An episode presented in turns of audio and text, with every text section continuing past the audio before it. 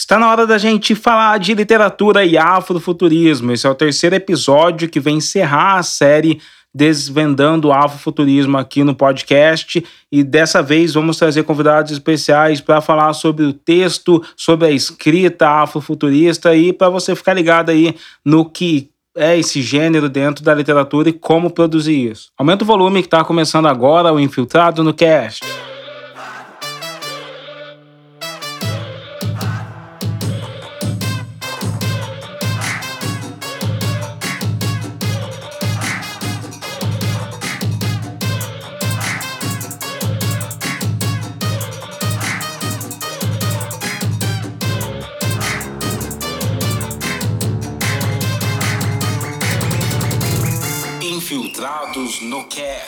Pessoal, essa semana tem um recado muito legal. Eu fui indicado ao prêmio Sim à Igualdade Racial, um prêmio que acontece todo ano. Tem vários jurados, como Silvio de Almeida, até o Luciano Huck é um dos jurados desse prêmio. Tem várias categorias e na categoria representatividade em novos formatos, eu fui um dos indicados. Vou deixar o link aqui embaixo aqui do podcast para você conhecer mais desse prêmio, saber quando que vai acontecer, quando que vai ser transmitido, outras notícias. Vou trazer algumas das pessoas indicadas e o pessoal da organização do prêmio para falar mais aqui no podcast nas próximas semanas. Mas é isso, eu estou muito feliz de ter sido indicado. É, nunca, eu não me inscrevi nesse prêmio, nem esperava ter esse resultado, então para mim foi surpreendente e foi algo que eu nunca sonhei poder concorrer numa categoria desse prêmio, que é o maior prêmio na América Latina de é, relacionado à raça negra. Então acho que eu estou muito feliz com, com isso. Obrigado a todo mundo que acredita no meu trabalho, acredita no que eu tenho feito. E é por isso mesmo que eu fico muito empolgado em continuar contando essas histórias. Semana passada a gente estava aí com esse episódio falando de afrofuturismo na música, teve a participação magnífica da rainha Gabi Amarantos. Dessa vez esse episódio é focado em literatura, a gente vai falar da mãe do afrofuturismo na literatura, que é a Octavia Butler. E, mas eu quero voltar um pouco para resgatar uma das bandas que a gente não conseguiu colocar de referência no último episódio, que é a Senzala High Tech, um, um pessoal, um projeto bacana demais, projeto fenomenal que aqui acontece aqui no Brasil do meu amigo Antônio Junião. Eu trouxe ele para falar um pouco sobre o que é a Senzala High Tech para nós. Conta aí para gente. Então, o, o, o Senzala High Tech, né, a gente se define como não só como uma banda, mas como um coletivo musical e artístico, né? É, a gente tem uma formação bem diferente, assim, por exemplo, o Senzala é formado pelo Diogo Silva, né, atleta olímpico de taekwondo, medalha de ouro, de ouro no PAN, é, conheço o Diogo faz muito tempo, desde a época de Campinas, ele sempre cantou rap, então daí é, depois de um tempão a gente se reencontrou e ele me convidou para esse projeto. Daí nesse projeto também tem o Sombra, né, MC Sombra, SNJ, grande voz aí, grande, grande nome do, do, do rap nacional. Né? Tem o, o Minari, Minari, Minari Groove Box, que é que é nosso produtor musical, que é quem compõe as bases, quem pilota o MPC, quem dá quem, quem abre a pista, né? E tem eu que sou percussionista, né? Que toco os tambores, é, misturo tambor com, com, com os pads eletrônicos que eu tenho para fazer um, um, um, um, samba, um hip hop, um, um funk, um, uma coisa legal que a gente tem né? E nisso sai o Senzala High Tech. Além de músico, também sou o designer, né? E, e, e construí toda a concepção visual é, é, e gráfica da, da, da do, do, coletivo. Né? Nossa música ela é muito influenciada, nossa música e nossa arte ela é muito influenciada por, sabe, pelos elementos de África, de América Latina. É, uma das questões primeiras que a gente pensou foi, foi, foi quebrar esse, esse padrão eurocêntrico que, que, meu, é uma bola de ferro no pé da galera, né, velho? Então a gente acha que a gente quis ser quem a gente é mesmo, né? A gente quis, quer beber da nossa fonte. Não é que a gente hum, é, despreza, não, a gente não despreza, não, mas é que meu, tem tanto, tem tanto. A gente vive num, num, num país, num continente tão diverso, né? E se explora só é, é, um, um, pouco dele, né? Então essa, o Senzala ele quer trabalhar essa diversidade de saberes, né? Esse é misturar o hip hop, é, é pegar os ritmos afro-latinos, é beber da história da história indígena, é, é, é, conversar e dialogar com as várias culturas, né? As, as várias sonoridades, não só na música, mas como nas artes visuais também, porque a gente sempre trabalha com cartazes, com ilustrações, com cards. A gente está também nessa. A gente nasceu nessa época do, da, da, da, das redes sociais, né? Então a gente trabalha muito essa, essa questão ligada ao visual, é, ao audiovisual. Né, a gente constrói clipes, né? E para isso o afrofuturismo foi uma coisa assim que a gente é, é, veio de encontro, né? a, a nossa proposta porque a gente gosta muito de trabalhar, né, é, e, e pensar quem, de onde a gente vem, né, é, qual é o nosso passado, quem a gente é hoje e pensar é, para onde a gente vai, ou seja, o nosso futuro. Né? Então, o afrofuturismo, assim, não só pelas influências que a gente tem, mas é, é, é um modo que a gente vê de buscar o futuro, né? E, e, e conversar com os novos, com esses elementos, e conversar com, com essas tecnologias, né? Que não, é, não só a digital, mas a tecnologia social, né? Por exemplo, a, a linguagem é uma tecnologia, né? É, a tinta nanquim, por exemplo, é, é, é, é, é foi feita tecnologia, tecnologia enquanto ferramenta, né? Então, o, o Senzala High Tech ele vem para traduzir em música, em artes visuais, toda essa efervescência, né? Todo esse espírito do tempo, toda essa, to, toda essa cultura que, é, que muitas vezes foi silenciada, é, apagada, mas que está aí pulsando e que a gente não está aí para recuperar nada, a gente está aí para pegar né? O, o, o, que já tem já, já foi produzido, que é muita coisa, né? Muitos movimentos sociais trabalhando é, de maneira efervescente, produzindo conhecimentos de maneira efervescente.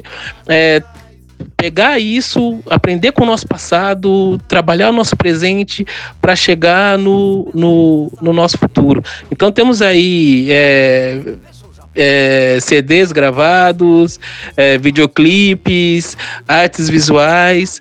É, e é isso, esse é um pouco do, do Senzala High Tech. Valeu, velho, abraço.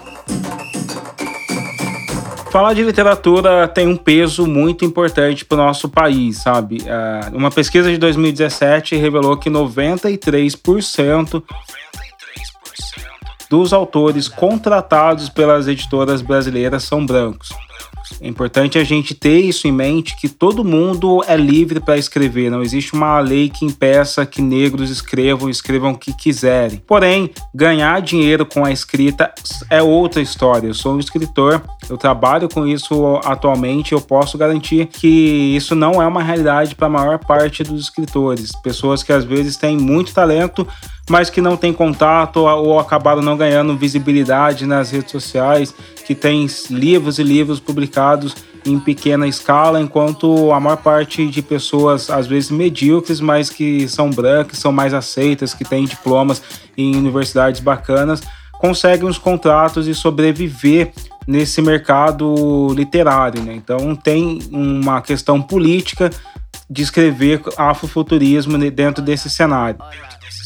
A outra questão é que existe uma tradição muito grande da literatura fantástica e da literatura de ficção é, de ser, de beber, de, de fundamentar todo o seu imaginário na experiência de vida branca. Quando a gente vai pegar ali os grandes nomes da ficção científica, eu estou falando de William Gibson, que escreveu Neuromancer, e a gente vê o quanto o Neuromancer impactou a, a, o mundo real, né? Porque o termo cyberespaço e os estudos que a gente tem hoje na ciência da tecnologia da informação é, sobre o cyberespaço, eles se inspiram e se baseiam no que é o imaginário do cyberespaço de William Gibson. Esse é o cara que escreveu a, em Neuromancer, ele foi imensamente racista, trazendo o estereótipo para os Zionita, que seriam os negros inspirados ali nas pessoas que são adeptas ao movimento Rastafari. E ele carrega os estereótipos. No livro do William Gibson, essas pessoas mal conseguem formar palavras coesas, o, o dialeto deles é, é bem rústico. E aí, quando você vê outras pessoas como Júlio Verne, que escreve 20 mil léguas submarinas, e depois você vai perceber que aquelas pessoas que o Capitão Nemo leva para o barco está reproduzindo o pensamento colonial e tá, estão sendo escravizadas. E aí você vê que a gente tem brancos dominando toda a ficção científica, como Isaac Asimov. Eu gosto pra das obras de Isaac Asimov, um dos maiores escritores de ficção é, que existiu na humanidade mas ele também é uma pessoa branca reproduzindo, então você tem uma predominância, uma hegemonia do pensamento branco, de imaginar o que é futuro, de imaginar o que é ficção. Isso se repete desde Star Trek, Star Wars, isso se repete, inclusive, na, na palavra robô. A gente está discutindo pra caramba aí na, no Brasil, na política, na CPI das fake news, essa questão de ter robôs no Twitter, robôs. A gente percebe que robô é um termo que foi cunhado ali por volta da década de 30 em uma peça de teatro tcheco. Então você olha e fala, cara, de novo, a gente tem tecnologia saindo só de, de mente de pessoas brancas, e essa tecnologia criada na ficção científica, imaginada na ficção científica, ela mudou o mundo, ela impactou o mundo. Quando a gente vai trazer o afrofuturismo, a gente está é, fazendo com que a experiência de vida negra também possa impactar o sonho das pessoas, para que esses sonhos também possam se materializar em tecnologia, se materializar em soluções para o nosso futuro. Tem um blog muito importante que é Resistência Afro-Literária, de um amigo, Sérgio, que fala bastante sobre isso. Eu trouxe ele para tratar especificamente desse assunto aqui para gente. Fala, Lê, beleza, mano? É, bom, fiquei muito feliz com o seu convite. É, é, ótimo a gente poder falar dos nossos afrofuturos, né? Ainda mais em um lugar, em um espaço tão importante e relevante que é a, a literatura, né? É, Para quem não me conhece, meu nome é Sérgio Mota, eu sou escritor e co-criador do site Resistência Afroliterária, que é um espaço onde a gente divulga e promove literatura negra. E é importante, eu acho, falar sobre afrofuturismo na literatura, porque, assim, é muito fácil a gente achar diversas respostas e argumentos para justificar a importância da literatura, uh, do ponto de vista educacional, intelectual, cognitivo, cultural, social, familiar. Uh, a gente vê diversos, diversos artigos, diversas notícias, livros sobre isso. Uh, sempre estão falando sobre a importância da literatura. E sobre a importância da literatura fantástica, né, da fantasia e da ficção científica, também a gente vê muita coisa. Uh, porque são possibilidades que, que a gente tem de ver e imaginar futuros alternativos onde a gente vê, onde a gente reflete ali novas percepções de, e visões de mundo e que pode ajudar a melhorar o nosso mundo. Mas o que muita gente esquece de discutir nesse ponto é que a literatura como um todo, é, quem se sente integralmente representado são as pessoas brancas. A representatividade negra, além de ser rara, na maioria das vezes tem uma carga negativa. Tem uma pesquisa da professora Regina Dalcastain, da UNB, né, da Universidade de Brasília, chamada Entre Silêncios e Estereótipos: Relações Raciais na Literatura Brasileira Contemporânea. Lá ela mostra que personagens negros, além de ser, serem minorias absolutas no, na, nas histórias, é, tem no, no, na literatura brasileira, onde a gente tem mais de 50% da população negra, na, na literatura é, é um, uma pessoa negra para cada 10 brancos.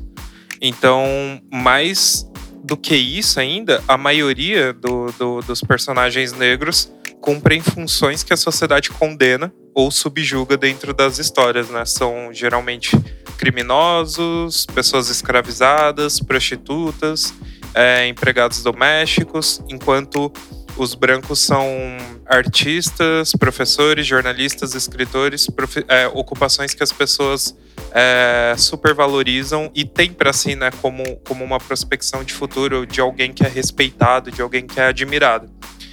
E é, quando a gente vai para fantasia e ficção científica, a gente tem é, mais ou menos dois cenários nesse sentido, mesmo que sejam mundos completamente alternativos, geralmente eles são muito uh, baseados em, em realidades e culturas europeias ou estadunidense. E mesmo que na maioria das vezes não tenham personagens negros, o racismo se mostra, né? O outro, que não é o homem branco, é sempre visto como inferior, como selvagem, preterido, rejeitado e subserviente. É, sejam os anões ou orcs na, na, nas fantasias épicas medievais, ou sejam os alienígenas e androides na, na ficção científica. Outras vezes, é, tem os personagens negros e eles também estão nessa posição de subserviência.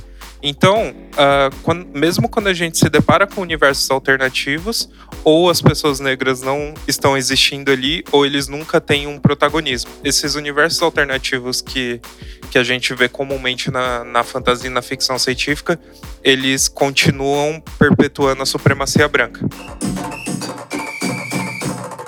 É dentro desse contexto que a gente encontra a nossa protagonista desse episódio, Octavia Butler. Ela que escreveu uma frase: Comecei a escrever sobre poder já que eu tinha tão pouco dele.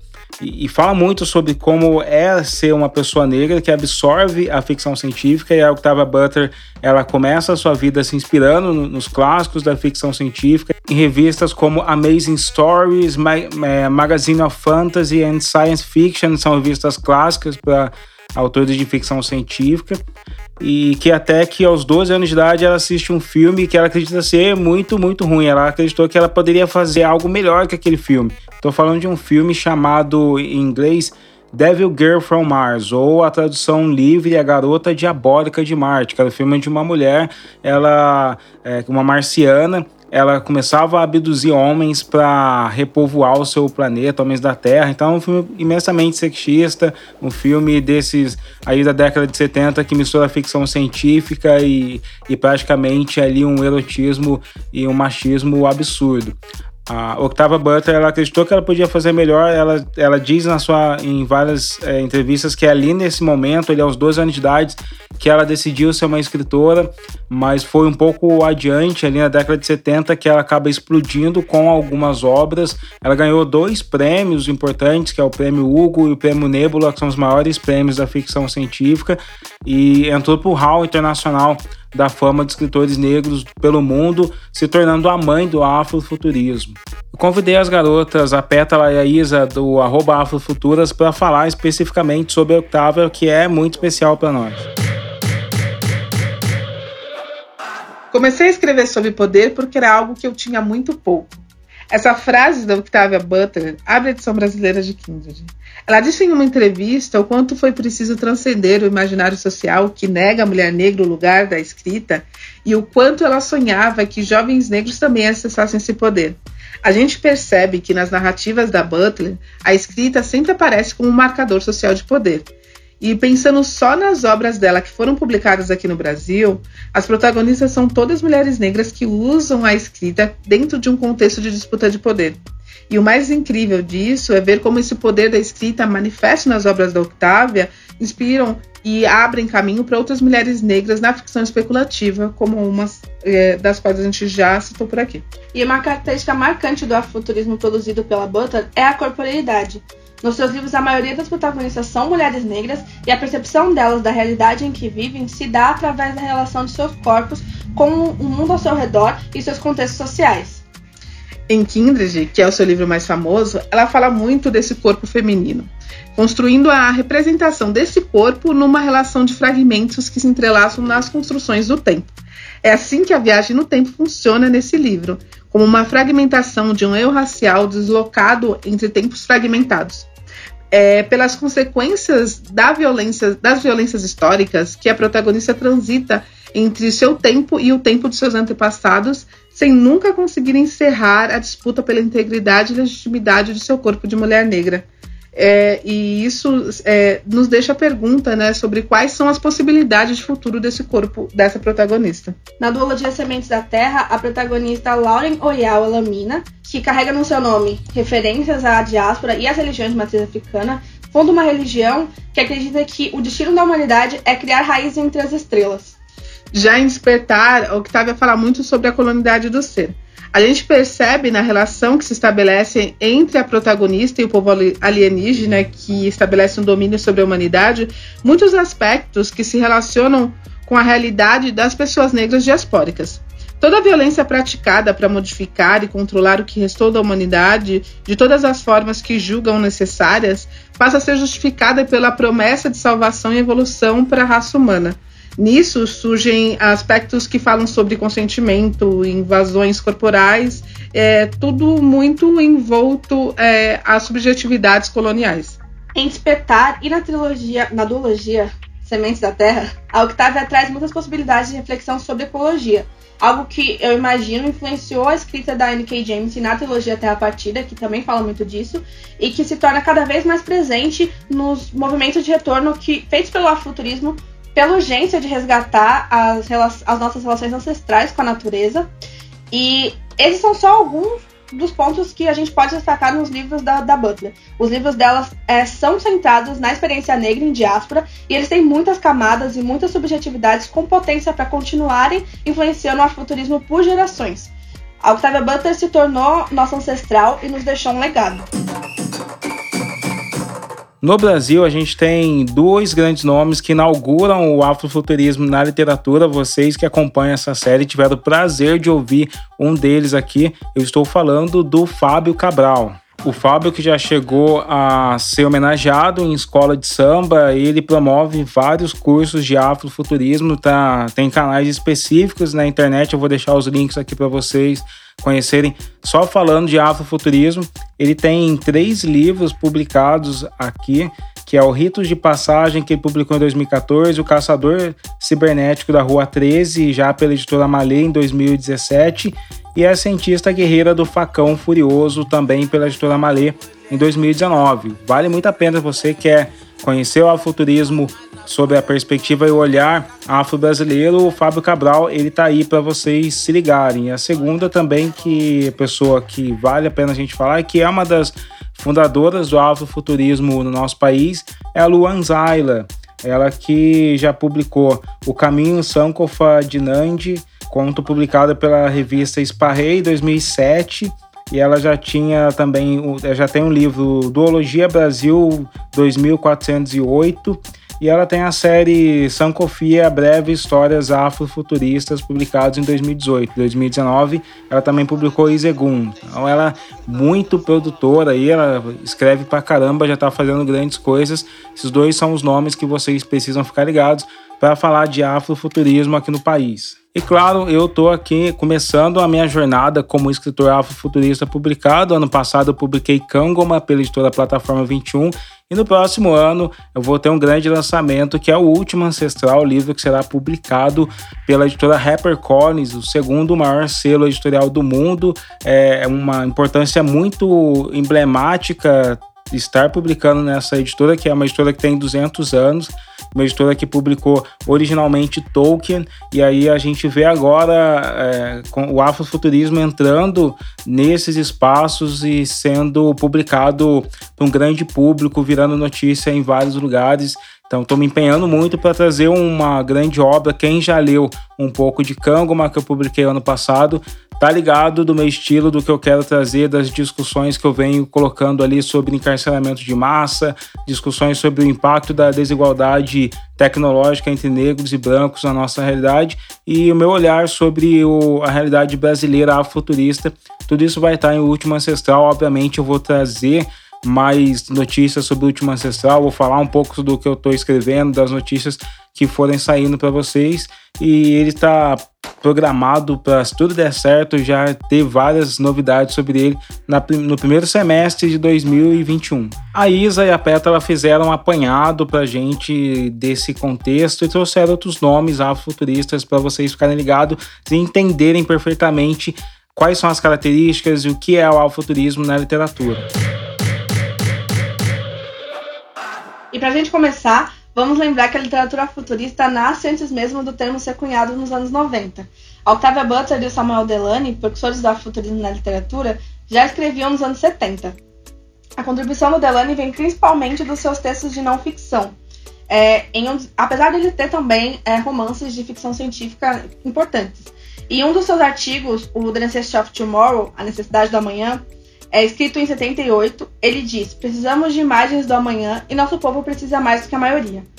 No Brasil, a gente tem a Aline França, que em 81, na Bahia, publicou A Mulher de Aleduma. É uma fantasia científica que coloca os negros como descendentes é, dos deuses do planeta chamado Ignum, que vieram para viver na Terra. Quando a gente fala de afrofuturismo e fala muito de futuro, é fácil pensar que, como gênero literário, o afrofuturismo fica só na ficção científica. Mas ele está em toda a ficção especulativa, assumindo obras de ficção científica, fantasia e o horror sobrenatural. Eu gosto bastante da conceituação que o Waldson Souza usa para definir a literatura futurista. É, como uma literatura que precisa ter é, autoria negra, elementos especulativos, protagonistas negros e, e ter, estar no contexto de perspectivas não eurocêntricas, considerando a experiência negra na realidade.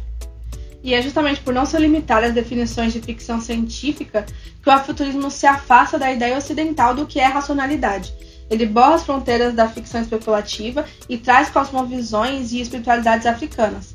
É, um exemplo disso é o que a Tomi ADM faz em seu livro Filhos de Sangue e Osso. Ela constrói uma fantasia baseada na mitologia urubá e na sua ancestralidade nigeriana.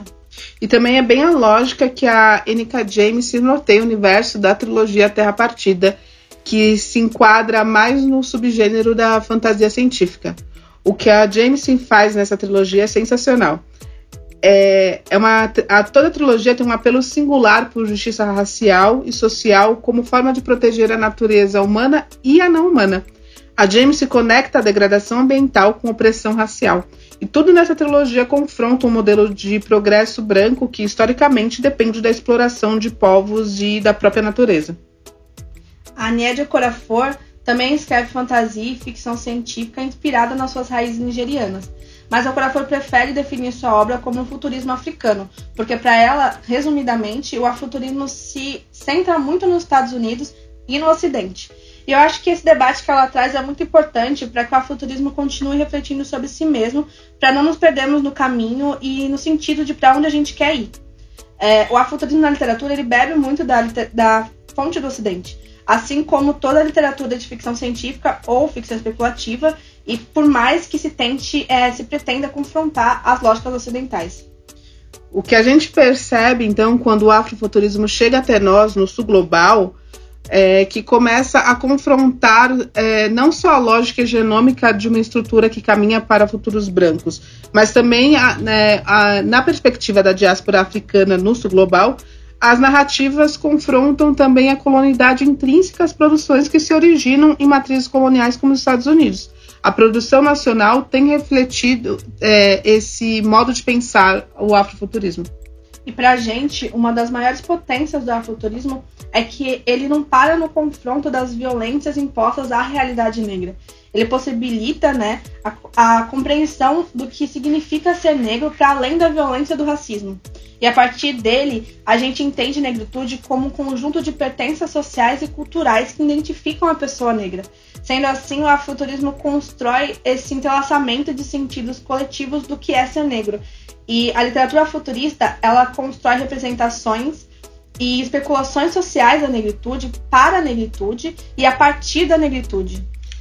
E como escritoras, o que a gente tem buscado nesse fazer literário afrofuturista brasileiro é isso mesmo de caminhar para desvincular ao máximo a ideia de futuro que se alinha a um futuro colonial e que se, de, é, que se distancie, além da concepção branca do que é futuro, também da ideia de progresso estadunidense e eurocêntrica.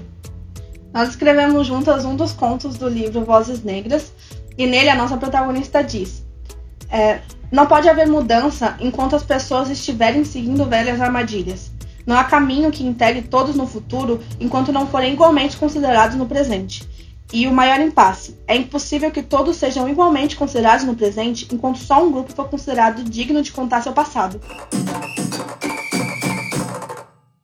Agora sim vocês já estão preparados para conversar sobre afrofuturismo com todo mundo. Essa é uma história muito longa, apesar de ser o encerramento dessa série aqui no nosso podcast, ele vai voltar esse assunto. A gente vai estar falando de outras referências afrofuturistas, de outras pessoas, de outros lançamentos. Sempre que tiver uma coisa muito relevante, a gente vai voltar a falar de afrofuturismo, mas esses episódios falando do afrofuturismo no cinema, na música, agora na literatura, podem servir de base para vocês conversarem com todo mundo, tá? Então compartilhem essa série, marquem a, a arroba Fishing, que é a minha arroba no Instagram e no Twitter. Apoiem o podcast, tem nosso financiamento recorrente, que é o apoia.se barra infiltrados no cast. Você vai participar de um grupo específico de WhatsApp para conversar com as pessoas e fazer as suas perguntas e trazer outras referências e saber de todas as lives que, que a gente está compartilhando e produzindo ali também. Ou receber o boletim Infiltrados no Cast por e-mail com referências bibliográficas, vídeos e outras coisas, tá?